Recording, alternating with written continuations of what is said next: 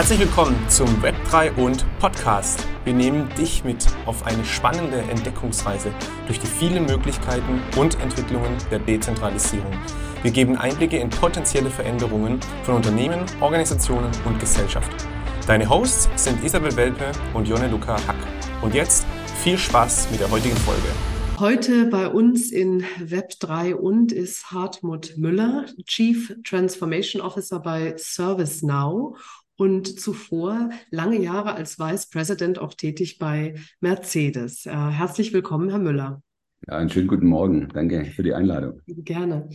Ähm, Herr Müller, Sie sind einer, ich muss sagen, der, der wenigen, die uns schon früh kontaktiert haben, mit denen wir uns schon früh ausgetauscht haben an der Hochschule zum Thema Web 3, als Sie noch in einem DAX-Konzern äh, tätig waren und äh, haben auch sehr früh das Potenzial von Web 3 erkannt.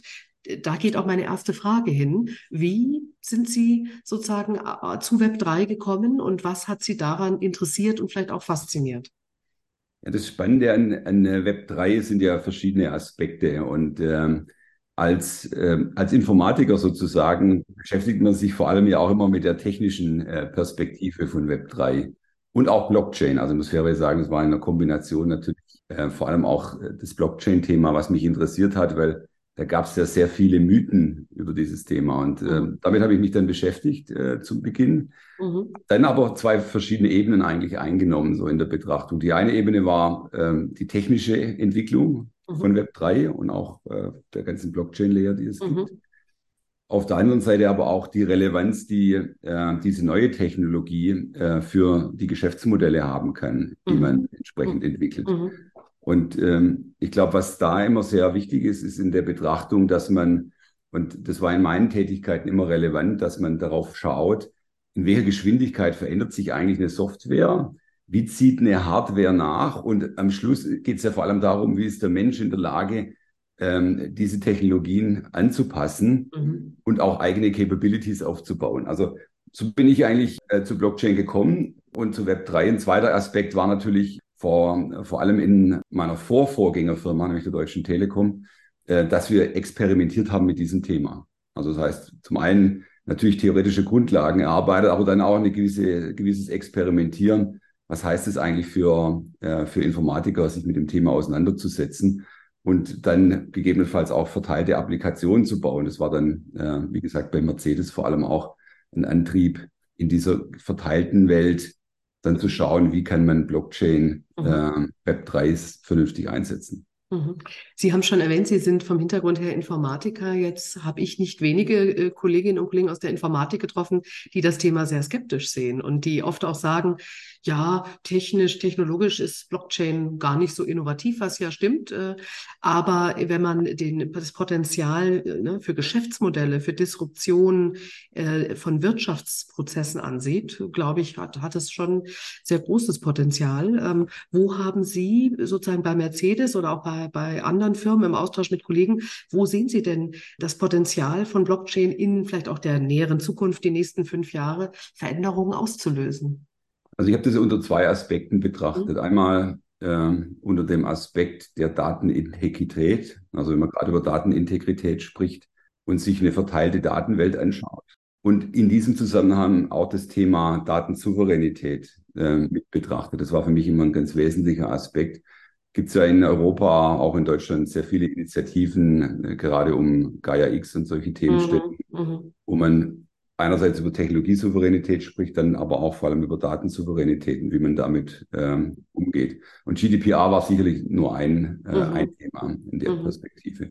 Aus einer Konzernsicht auf dieses Thema geschaut, hat man ja in einem Konzern, der viele Jahre existiert, vor allem eine sehr starke, ich sag mal, Legacy oder Architektur an vielen mhm, Stellen. Also genau, also ja. man hat eine hohe Veränderungsgeschwindigkeit in der Architektur, man hat aber auch sehr viele äh, Legacy-Elemente in der mhm. Architektur. Mhm. Und man hat vor allem auch verteilte Datentöpfe. Äh, mhm. So. Mhm. Und neben dem Thema Datenintegrität war ein zweiter wesentlicher äh, Blick, den ich auf das Thema gelegt habe. Da ging es um das ganze Thema Security und Identity. Also wie schaffe ich es, äh, das Thema Security auf ein anderes Level auch zu bringen, ähm, was ja einhergeht auch mit den ganzen immer zunehmenden starken Vorschriften in der Regulatorik, ähm, in der Data Privacy oder in der Security. Und das waren eigentlich die zwei, zwei wesentlichen äh, Stellhebel. Und wenn man über die Themen, äh, ich sag mal, neu nachdenkt und auch ein bisschen vom Ende her denkt, dann kommt man aus meiner Sicht an dem Thema Web 3 auch nicht vorbei. Äh, und da gibt es natürlich viele Aspekte. Und ich glaube, was dazu beigetragen hat, weil ich ja auch viele Freunde in der Informatik die haben, die auch gesagt haben, Hartmut, du kannst es mit einer Datenbank machen. Genau, ja. Das Alle Kunst und so ist da alles genau, Und ja. gesehen, wie sich das auch verändert hat. Also das ist ein großer Hype und dann äh, mhm. ging die Kurve wieder nach unten glaube ich, ist es wichtig, dass man sich am Schluss auf zwei Dinge dann vor allem fokussiert. Wie ist die, die technische Veränderung und die Adaption dann in ja. bestehende Architekturen? Und zum Zweiten, wie ist die Veränderung in Richtung des eigenen Geschäftsmodells? Ja, vielleicht weil Sie die Mobilität, sage ich jetzt mal, Automobil-, Mobilitätsindustrie ja gut kennen. Wo wären denn naheliegende Anwendungen für die Web3 oder Blockchain-Technologie im Bereich Mobility in Automotive? Ich sehe im Wesentlichen zwei Themenstellungen, die relevant sind. Also zum einen gibt es globale Lieferketten, das ist das eine. Und globale Lieferketten werden natürlich zunehmend auch ähm, mit beeinträchtigt durch immer stärker werdende Regulatorik. Also wenn man das ja. heute anschaut, USA, ja, äh, China, Asien, auch Europa. Und in dieser verteilten Datenwelt spielt natürlich Web3 aus meiner Sicht eine wichtige Rolle, weil einerseits kann der Kunde Datensouveränität oder auch der Zulieferer. Datensouveränität mhm. zu seinem OEM in dem Fall behalten, aber trotzdem gewisse Elemente austauschen. Also ist so für mich das eine Thema, wie ich über verteilte Datenmarktplätze mhm. dann trotzdem sicherstelle, dass ein entsprechender Datenaustausch äh, besteht. Hat auch was damit zu tun, dass man natürlich ein, ein hohes Thema im Bereich Antitrust hat oder Kartellrecht, da natürlich auch sicherstellen muss, wie arbeite ich eigentlich so zusammen. Also für mich ist in dem Fall Web3 ein, ein Aspekt. Der zweite Aspekt der geht natürlich auch sehr stark in den Bereich, ich sage jetzt mal, der, wie soll man sagen, der Zukunft der Mobilität. Also wenn ich in, in Richtung Mobility Services, Microservices auch in Mobility denke. Und vor allem, wenn ich, wenn ich das Fahrzeug als digitalen Endpoint, also Endpoint betrachte, der dann mit seiner Umgebung kommunizieren muss, in einer klaren Identität. Und dieses Thema Digital Identity oder auch Car2X letztendlich mhm. zur Infrastruktur, zu anderen Fahrzeugen, dann auch mit den entsprechenden Handshakes und den Technologien, die dahinter liegen, kann ich mir sehr gut als ein Einsatzfeld äh, im Bereich Mobility auch vorstellen. Mhm, mhm. Was können denn Kon Firmen, Konzerne tun an, an konkreten, vielleicht kleinen ersten Schritten, um sich dem Thema anzunähern? Ich habe vorher schon mal kurz, also was für mich immer, wie sagt man da, augenfällig vor einem liegt, ist ja, dass Technologie viel weiter ist als der Mensch. Mhm. Oder das Geschäftsmodell. Ne? Oder das Geschäftsmodell, das kommt beides hinzu. Und dann ist, stellt sich immer die Frage, äh, wie schaffe ich eine Adaptierung oder wie schaffe ich es eigentlich zu experimentieren? Und, äh, und ich glaube, das hat man über viele Jahre, also ich meine, ich bin jetzt 30 Jahre im, im IT-Geschäft unterwegs und über viele Jahre hat man immer äh, festgestellt, dass die Adaption eigentlich die, die Komplexität ist. Oder auch die Transformation und vor allem der Change, der dann letztendlich wiederum mit dem eigentlichen Menschen zu tun hat es fängt ganz banal eigentlich an. Es fängt banal an mit einer Qualifizierung. Mhm. War für mich immer ein ganz essentieller Punkt. Also wenn ich nicht verstehe äh, oder wenn ich über die Technologie nichts verstehe und nicht damit umgehen kann, das tue ich mir das sehr schwer auch zu beurteilen, welche Relevanz so eine Technologie haben kann. Also deswegen war der erste Schritt immer, eine kleine Gruppe aufzubauen und dort in Experimentierung zu gehen und zu sagen, welche Use Cases sind denn relevant. Und, und da geht es jetzt gar nicht mal darum zu sagen, ich mache jetzt gleich einen großen Proof of Concept und äh, wir machen eine große Veränderung in der Gesamtarchitektur. Aber das war ein ganz essentielles Teil. Eine Gruppe finden, die das Thema versteht und die damit experimentiert. Und dann so kleine Schritte auch baut, äh, bis hin dann zu größeren Geschäftsmodellen. So haben wir es äh, bei Mercedes auch gemacht. Gibt es ja jetzt momentan auch mhm. vielfältige Themen die äh, in der Presse sind, also sowohl auch was, äh, was das ganze Thema NFTs zum Beispiel angeht, aber auch zum Beispiel ähm, die, die Datenplattform, die wir aufgebaut haben. Und die sind entstanden eigentlich über, über ganz kleine Gruppen, über kleine erste Schritte, mhm. die sich dann in Richtung eines eigenen Geschäftsmodells auch entwickelt haben. Mhm, mhm. Und wie, wie wäre Empfehlung, wie man sich Wissen aneignet und weiterbildet am besten? Ich habe Sie ja als jemanden kennengelernt, der früh auch Kontakt zu Universitäten gesucht hat. Würden Sie das empfehlen zum Beispiel? Ja, würde ich auch empfehlen. Also für mich ist es ähm, immer zweigeteilt. Also zum einen, für mich war immer wichtig, ein, ein gewisses Ökosystem an, an Partnern zu haben. Und das sind Firmen, Hochschulen, spielen da eine wichtige Rolle. Auch Startups, die einfach in einer anderen Geschwindigkeit arbeiten als ein Großkonzern.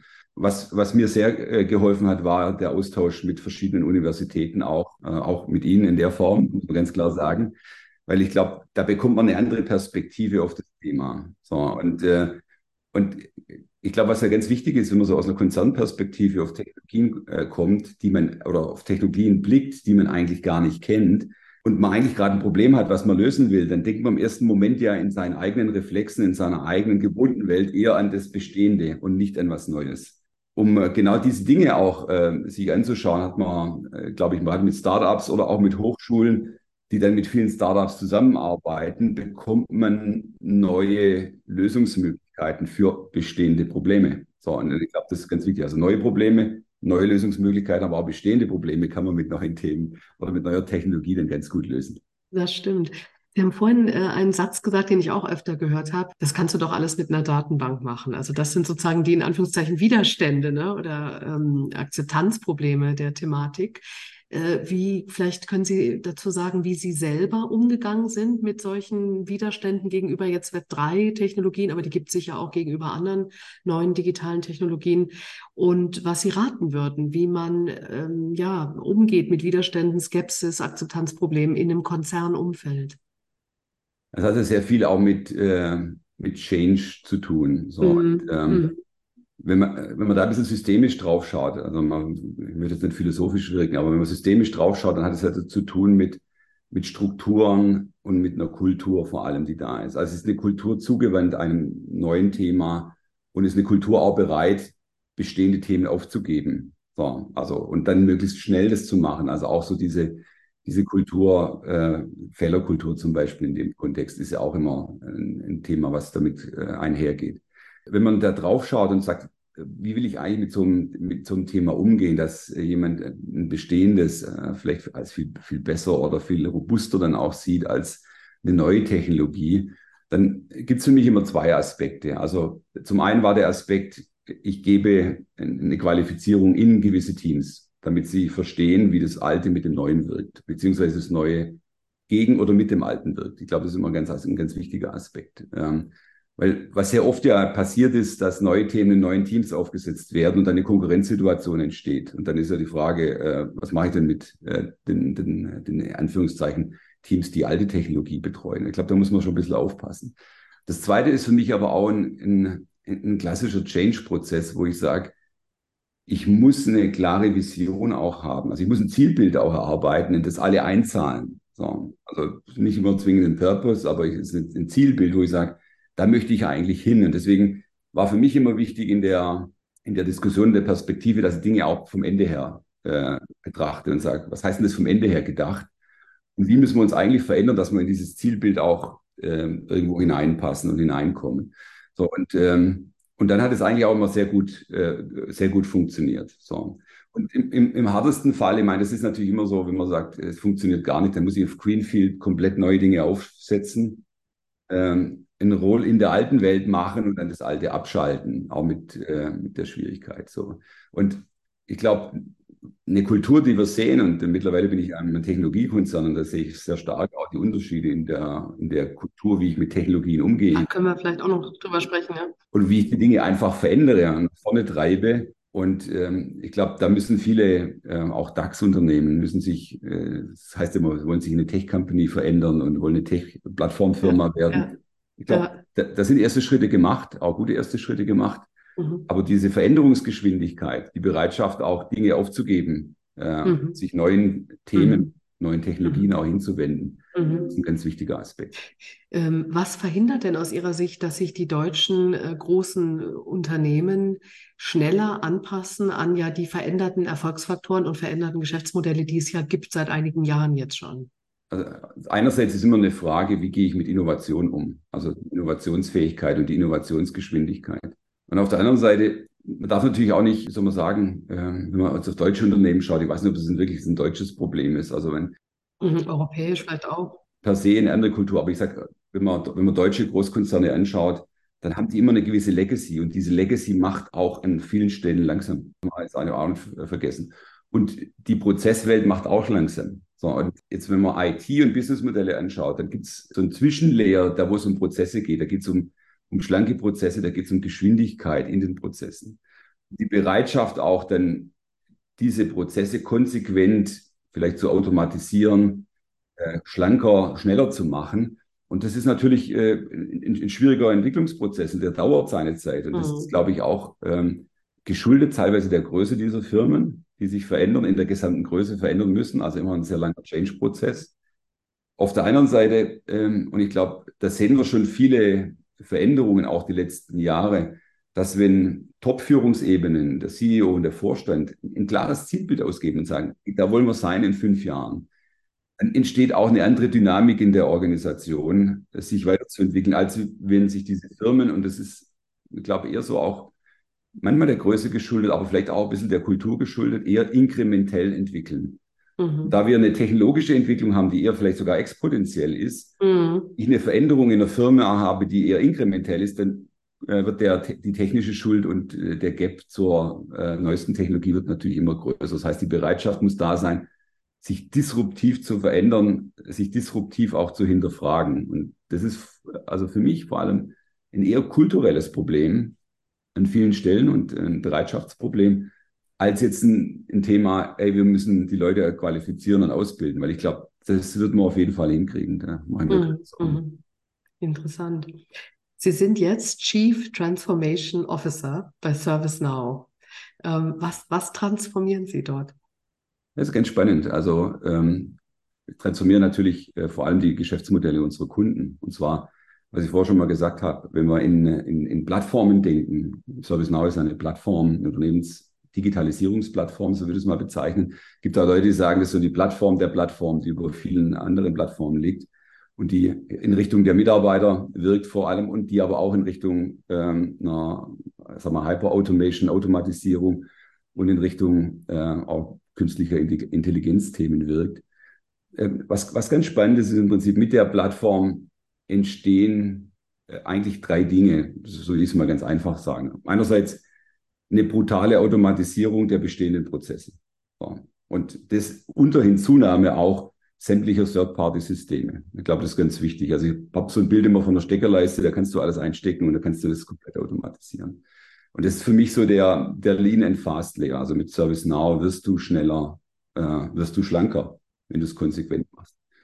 Ähm, der zweite Aspekt, und das ist, glaube ich, auch, wenn man über die Geschäftsmodelle nachdenkt, ähm, ist es natürlich wichtig, dass du sehr robust bist in deinem Fundament. Also Operational Excellence in Anführungszeichen, Cybersecurity und auch mit Regulatorik sehr gut umgehen kannst. Und da hilft natürlich ähm, ServiceNow auch. Ähm, und da hilft natürlich auch die Plattform, die sicherstellt, ähm, in der, ich sag mal, IT für IT-Welt dann auch ausgeprägt in Richtung zum Beispiel OT oder IT-Security, äh, da die richtigen Dinge zu tun. So, das heißt, ähm, aus meiner Rolle heraus bin ich auf einer äh, CXO-Ebene unterwegs und bespreche mit, äh, mit Kunden auf der einen Seite die großen Veränderungen, die ihr Geschäft treiben. Ich glaube, das ist auch nochmal ganz wichtig. Und es sind ja immer auch Veränderungen, die über die Plattform hinausgehen. Und das war für mich auch ganz wichtig, äh, äh in meiner Entscheidung jetzt für ServiceNow auch zu arbeiten, zu sagen, es sind Themen, die auch durchaus holistisch und beyond der ServiceNow-Plattform zu betrachten sind, weil es geht darum, wie ändert sich das Geschäftsmodell? Was muss sich in der Struktur der Firma ändern? Was muss sich in der Strategie ändern? Welchen Aspekt habe ich auch kulturell, den ich verändern muss, um agiler, schneller zu arbeiten und dann wirklich auch äh, die USPs äh, der Plattform so zu nutzen. Also von daher bin ich der, der mit Kunden arbeitet, der aber auch nach innen sehr stark in ServiceNow ähm, für viele Veränderungen sorgt. Und das Stichwort ist eigentlich Transformation. Transformation nach außen, Transformation nach innen. Und, äh, und es fängt bei den Menschen an. Also das ist ja das Schöne. Sowohl beim Kunden als auch bei uns selbst. Mhm. Jetzt haben Sie einen Einblick in eine weitere Industrie neben Automotive und Mobility. Ähm, wie ist denn das Potenzial von Web3 für die IT- oder Telekom-Industrie im weitesten Sinn? Ja, es gibt mehrere, mehrere Aspekte. Also ich meine, äh, wenn man sich die, die Telco-Industrie anschaut, ähm, und da sehe ich ähnliche Möglichkeiten, genauso wie in der Automobilindustrie, dann spreche ich ja vor allem auch über, über BSS-Systeme, dann spreche ich über OSS-Systeme. Das ist, glaube ich, ganz wichtig, wenn man über die Netztechnik spricht und über die verschiedenen Layer, die es in der Netztechnik gibt. Weil die Telco-Industrie war für mich eigentlich ein Vorreiter wo IT und TK konvergiert haben. Also wie jetzt bei anderen, anderen Firmen langsam äh, das Produkt zum digitalen Produkt wird, hat die Telco-Industrie ja sehr viel in der IT-TK-Konvergenz gesehen. Und äh, gerade in der Netztechnik, in der, wo wir über ein Overlay sprechen, über Software-Defined-Netze auch sprechen, mhm. über Identitäten von Kunden auch auf verschiedenen Schichten des Netzes ähm, und das nicht physikalisch, sondern eigentlich äh, Software gesteuert, gibt es auch für, äh, für Web 3 große Einsatzfelder. Der andere Blickwinkel, und ist, glaube ich, ganz interessant, also Telco hat ja auch ein B2C-Geschäftsmodell. So. Mhm.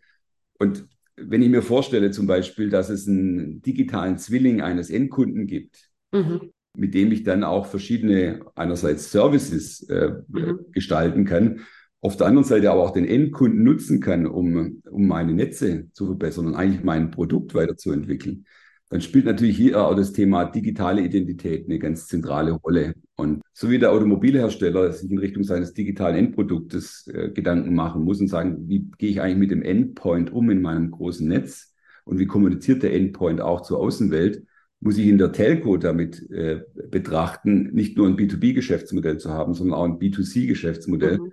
wo ich dann eigentlich meinen digitalen Kunden habe, also mein, ich sage immer, mein Digital Twin idealerweise äh, des Hartmut Müllers, und, und das durchgängig Ende zu Ende dann bis in die äh, OSS-Netzschichten hinein. Also, so, so, kann man das ein bisschen charakterisieren. Mhm, spannend. Und äh, planen Sie ähm, bei ServiceNow auch den Einsatz von Web3? Also wir, wir haben das noch nicht besprochen. Es gibt natürlich auch äh, verschiedene Forschungsgruppen, die sich mit dem Thema beschäftigen. So wie wir sehr früh auch mit dem Thema AI äh, begonnen haben und das jetzt sich schon in unserer Plattform wiederfindet bei virtuellen Agenten etc da schon ähm, große Fortschritte auch gemacht werden können, äh, sind wir in dem Thema Web 3 auch äh, in einer sehr frühen Phase unterwegs gewesen. Wie sich das dann in der Plattform wiederfindet, wird man sehen. Also ich glaube, man muss immer auch ein bisschen, ähm, äh, wir hatten es eingangs ja auch schon, muss man gucken, was ist denn eigentlich aus diesem Hype geworden? Also gab es ja einen riesen Metaverse und haben alle gesagt, was ist denn das Metaverse? Industrial Metaverse, Consumer Metaverse. Ich glaube, es bleibt im ersten Schritt mal das Industrial Metaverse zurück in der Form und da geht es um digitale Zwillinge und digitale Identitäten und solche Themenstellungen. Und dann ist die Frage, was setzt sich technologisch durch? Also was ist denn eigentlich das Betriebssystem von Web3 in der Zukunft? Gab es ja auch sehr viele, wenn man die Anfang 2000er Jahre zurückdenkt, wo es ganz viele Betriebssysteme gab und das hat sich dann auch konvergiert. So gehe ich davon aus, dass sich auch in der ganzen äh, Web3-Technologie eine gewisse Konvergenz ergeben wird, so dass wir vielleicht in ein, zwei Jahren äh, wird sich, stellt sich ja jetzt schon Verschiedenes heraus, aber es wird sich noch stärker äh, was herausstellen, was dann das technologische Fundament bildet für die Entwicklung neuer Geschäftsmodelle in der Form. Und gerade, ich meine, ich habe ein Thema angesprochen, da werden wir nicht drüber äh, hinwegkommen, das Thema Datenintegrität und Datenidentität auch. Und das gepaart mit Security. Und da ist aus meiner Sicht natürlich Web3 ein großer Schlüssel äh, dazu für Authentizität, ne? auch beim Thema Fakes durch AI zum Beispiel, ne? oder ist das der Kunde, ne? der äh, er oder sie vorgibt zu sein? Genau, ich habe vor kurzem mich selbst sprechen gehört äh, zu ganz anderen Texten und es war doch ein bisschen schockierend. ja, wäre wär schön, wenn man nachgucken könnte, ne? in Metadaten, ist das der Herr Müller wirklich selber? Ja, ja, genau. Also die Frage ist, was ist mein Unique Identifier am Schluss? Das ist auch äh, ja, oder ja, Fingerprint oder Augenabdruck, man weiß es ja nicht genau. genau. Herr Müller, Sie sind immer am Puls der technologischen Zeit. Was sind denn für Sie aktuell die spannendsten Entwicklungen bei Web3 oder in Verbindung äh, mit Web3 oder ohne Web3? Ich zeichne immer gern so ein Dreieck und sage, äh, bewegen wir uns dahin und Web 3 ist sicherlich ein, ein Thema, was nach wie vor äh, State of the Art ist. Dann natürlich das ganze Thema AI, also jetzt mit OpenAI, ChatGPT und so die ganzen Themen, die da kommen. Wobei man ja auch fairerweise sagen muss, Machine Learning Expertensysteme hatte ich schon im Studium. Also muss man fair drauf schauen. Und wenn ich dann zurückblicke und sage, okay, das war jetzt so Mitte der 90er Jahre, mhm. dann hat es doch ganz schön lang gedauert irgendwie, bis sich das jetzt mal mhm. äh, dann doch äh, entwickelt. Aber klar ist natürlich das Thema, äh, ich glaube, Security und IoT. Und da schauen wir natürlich in, in die Operational Technology, die so zusammenkommt, auch mit der normalen IT, also mit der Corporate IT. Und, und gerade IoT-Themen oder auch IoT-Plattformen äh, in Verbindung dann auch mit künstlicher mhm. Intelligenz, ähm, wo du dann ganz anders auch Predictions machen kannst, also mhm. wo du Dinge vorhersagen kannst in einer gewissen Form wo du Anomalien auch ganz anders äh, betrachten kannst. Ich glaube, da werden wir einen großen, einen großen Fortschritt sehen. Und den werden wir natürlich auch in den, ich sag mal, in den Customer Services sehen. Also wie viele Helpdesks gibt es heute, wo Mitarbeiter noch in Knowledge Bases irgendwo suchen. Das kann ich ganz anders automatisieren und die Menschen für andere Tätigkeiten einsetzen. Ich glaube, das ist ganz wichtig, dass man auch da den Spin bekommt und so ein bisschen die Angst verliert vor der neuen Technologie und sagt, wie setzt sie sich zielgerichtet ein, sodass der Mensch ähm, dann andere Tätigkeiten äh, übernehmen kann. Ich glaube, ein ganz wichtiger Aspekt. Aber ich sehe so das ganze Thema Fabrik der Zukunft nach wie vor ein Thema. Also wir haben ja nie das Thema Industrie 4.0, haben wir nie richtig äh, zu Ende gedacht eigentlich. Das mhm. kommt jetzt noch mal viel stärker, auch mit den ganzen digitalen Zwillingen. Und äh, das in Kombination auch mit, ähm, mit Web3 und vor allem äh, den ganzen IoT-Themenstellungen, die es gibt und Sensorik-Themen, ist für mich äh faszinierend beim Automobilhersteller habe ich eins gelernt, äh, auf das Endprodukt betrachtet. Es gibt eine Konvergenz zwischen Cloud, Security, Connectivity und Mobility. Also mhm. Also kann ich ein Fahrzeug nicht autonom betreiben über 5G und ich kann ein Fahrzeug nicht mit Daten versorgen.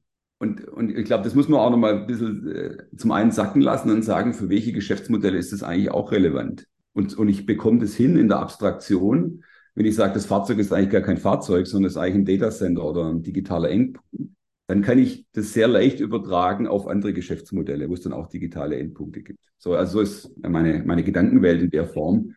Und dann passt es auch für, für Telco, dann passt es auch für, für Retail oder dann passt es auch für, für äh, Consumer Goods oder solche äh, Unternehmen in der Form. Mhm, super. Ja, vielen Dank, ähm, dass Sie bei uns waren und alles Gute und viel Erfolg weiter. Sehr gerne. Vielen Dank fürs Einladen. Vielen Dank für deine Zeit in dieser Folge. Wir haben einige Folien vorbereitet, die auch die Grundlage für diese Episode waren. Und diese kannst du dir kostenlos auf unserer Homepage web3end.de herunterladen.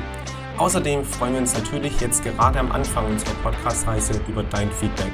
Wenn es dir gefallen hat, dann folge uns, abonniere uns und teile uns mit allen, die von Web3 hören sollen. Und denke immer daran, Web3 kommt und es kann dir gehören. Werde Teil davon.